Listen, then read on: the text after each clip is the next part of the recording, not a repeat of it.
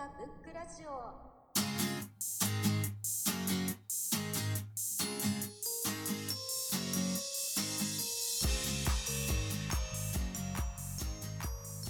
この番組は本が好きな人たちが集まり本から始まるさまざまな思い広がりを記録してつないでいく番組です。あのジョン・コルトレーンさんの「あラブ・シュプリーム」っていう、でまあ放題が「市場の愛」っていうちょっと大げさな。まあでもそうですね。まああの今だったら素晴らしい愛とかっていう感じで市場って相当なあれですけれど。まあシュプリームまあそっか。でそれをまあ聞いてみて、まあ、ジャズ、まあ、そこまで詳しくないから分からなかったんですけれど、最初マイルス・デイビスとかのそのトランペットとかは聞いてて、サックスの音ってもうその人のなんかもう息遣いとか、まあ、低いからかもしれないですけどもう圧がすごくて、まあ、圧に圧倒されてわあこれはすごいと思ってでその「ラブ・シュプリーム」ってあのシンプルな構造で曲で分けてるのは A 面に2曲分。でまあ B 面1曲分で一応クレジットでは2つに分けてる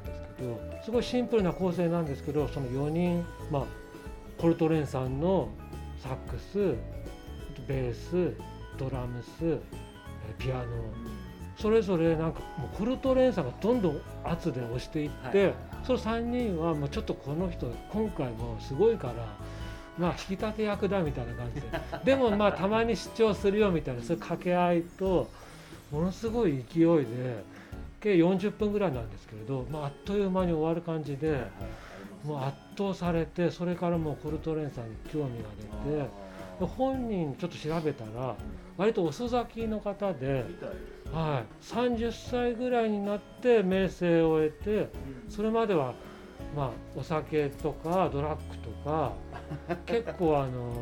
不安定な感じだったらしいんですけど30歳ぐらいの時に結構自分でも開眼したって言ってで40歳の時に早くして亡くなられそうてそう考えるとその勢いのある演奏のまま終わってしまって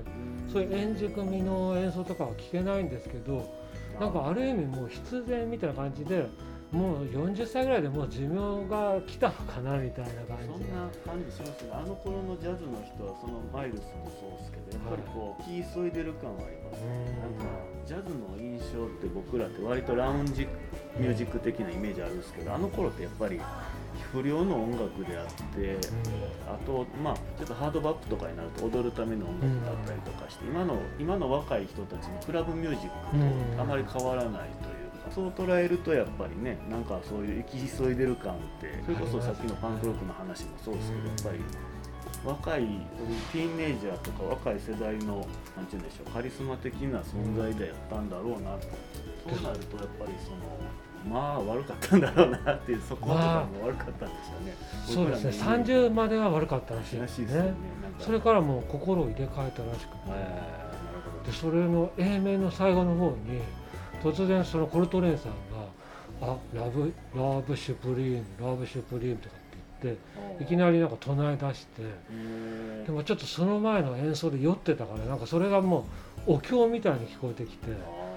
生アムダ別」みたいな感じで。あなんかもうやっぱり悩み多多いけどもそれだけなんかでそのテーマがキリスト教へのなんか忠誠みたいならしくて。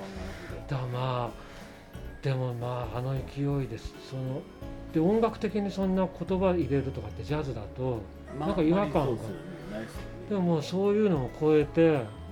急に浮かんできたからもう喋っちゃったみたいな感じなのかなと思っていやーなんかこれは。未調なんですよねラブシュプリームあぜひ。聞いてみたいです。あの大音量で。ああいいっすね。あの辺は大きい音で聞きたいですよね。はい。なんかもう息遣いも聞こえてきて。ううん。ん大きい音の方が。そうですよね。ジャズのレコードもっと欲しいですけど